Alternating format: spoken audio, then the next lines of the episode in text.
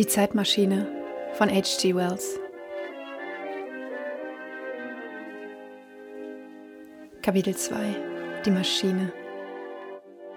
Was der Zeitreisende in der Hand hielt, war ein glitzerndes Rahmenwerk aus Metall, kaum größer als eine kleine Uhr und sehr fein gearbeitet. Es war Elfenbein daran und eine durchsichtige, kristallinische Substanz. Und jetzt muss ich ausführlich werden, denn was folgt ist, wenn man nicht seine Erklärung annimmt, etwas absolut Unerklärliches. Er nahm einen der kleinen achteckigen Tische, die im Zimmer umherstanden, und stellte ihn vors Feuer mit zwei Füßen auf den Kaminteppich. Auf diesen Tisch stellte er den Mechanismus, dann zog er einen Stuhl heran und setzte sich. Der einzige andere Gegenstand auf dem Tische war eine kleine Lampe mit Lampenschirm, deren helles Licht voll auf das Modell fiel. Außerdem standen vielleicht ein Dutzend Kerzen umher, zwei davon in Messingleuchtern auf dem Kaminsims und mehrere in Wandleuchtern, so dass das Zimmer glänzend erleuchtet war. Ich saß in einem niedrigen Sessel, dem Feuer am nächsten, und zog ihn so weit vor, dass ich fast zwischen dem Zeitreisenden und dem Kamin zu sitzen kam. Philby saß hinter ihm und sah ihm über die Schulter. Der Arzt und der Bürgermeister aus der Provinz beobachteten ihn im Profil von rechts, der Psychologe von links. Der sehr junge Mann stand hinter dem Psychologen. Wir waren alle auf dem Kiviv. Es scheint mir unglaublich, dass uns unter diesen Bedingungen ein noch so fein ersonnener und noch so geschickt ausgeführter Streich gespielt werden konnte. Der Zeitreisende sah erst uns an und dann den Mechanismus. Nun? sagte der Psychologe.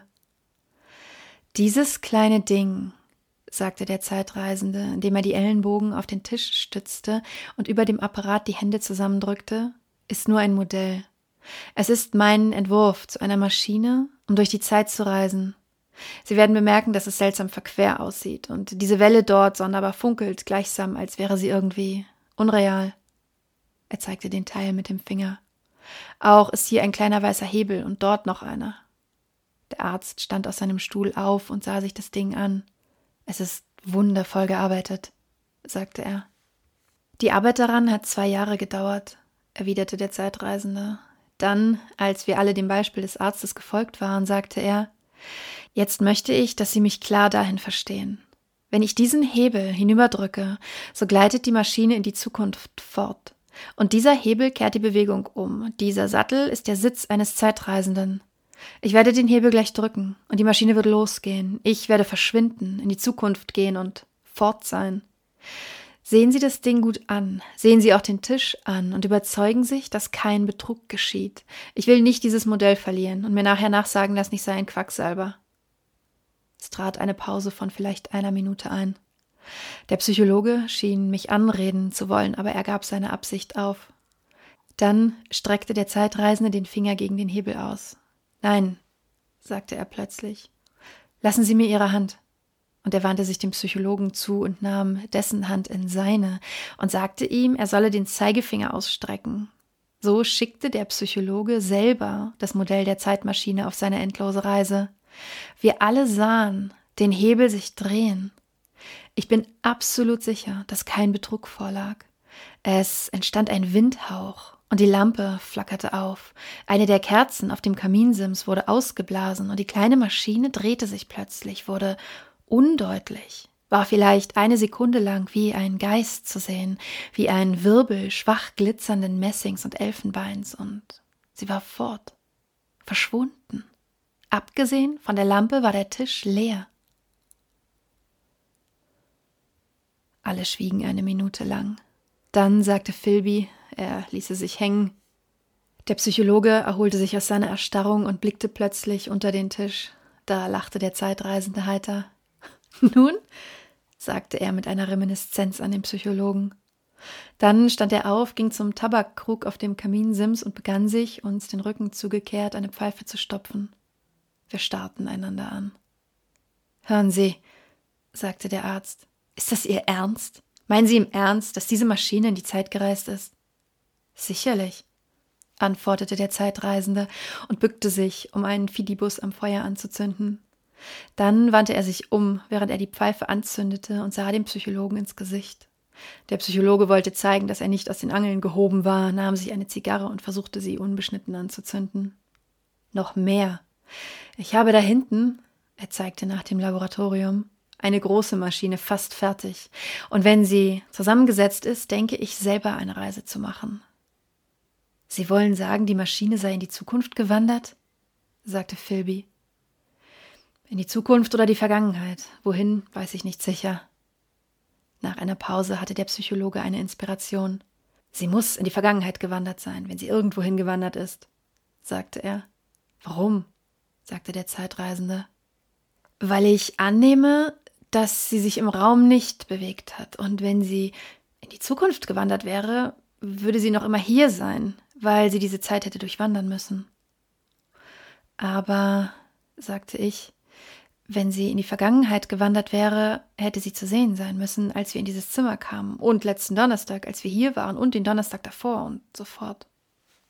Ernste Einwände, bemerkte der Bürgermeister aus der Provinz mit einer Miene der Unparteilichkeit, indem er sich dem Zeitreisenden zuwandte. Keine Spur, sagte der Zeitreisende, und zum Psychologen? Sie denken, Sie können das erklären. Es ist eine Wahrnehmung unter der Schwelle, wissen Sie? verflüchtigte Wahrnehmung.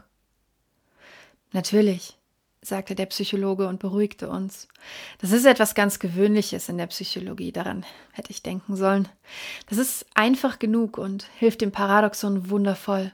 Wir können diese Maschine so wenig sehen und wahrnehmen, wie wir die Speiche eines wirbelnden Rades oder einer Kugel, die durch die Luft fliegt, sehen können. Wenn sie 50 oder 100 Mal so schnell durch die Zeit wandert wie wir, wenn sie eine Minute durchläuft, während wir eine Sekunde durchlaufen, so wird der Eindruck, den sie macht, natürlich auch nur ein Fünfzigstel oder ein Hundertstel von dem sein, den sie machen würde, wenn sie nicht durch die Zeit wanderte. Das ist ganz klar. Er fuhr mit der Hand durch den Raum, wo die Maschine gestanden hatte. Sie sehen?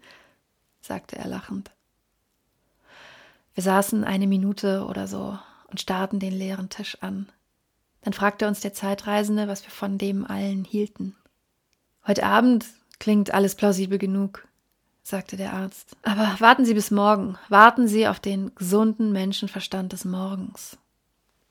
Möchten Sie die Zeitmaschine selber sehen? fragte der Zeitreisende.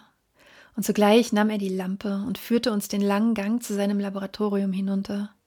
Ich erinnere mich lebhaft des flackernden Lichts, seines wunderlichen breiten Kopfes in der Silhouette des Schattentanzes, als wir ihm alle folgten, verwirrt, aber ungläubig, und wie wir dort im Laboratorium eine größere Ausgabe des kleinen Mechanismus erblickten, den wir vor unseren Augen hatten verschwinden sehen. Teile waren aus Nickel, Teile aus Elfenbein und andere waren ohne Frage aus Felskristall geschliffen und geschnitten.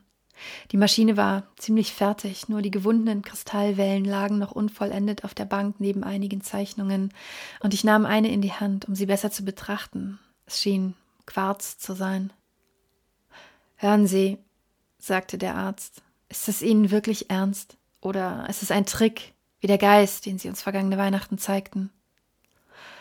Auf der Maschine, sagte der Zeitreisende und hielt die Lampe hoch, will ich die Zeit erforschen. Ist es klar? Es ist mir in meinem ganzen Leben nie mehr ernst gewesen. Keiner von uns wusste so recht, wie er es nehmen sollte. Ich begegnete über der Schulter des Arztes Philbys Auge, und er blinzelte mir feierlich zu.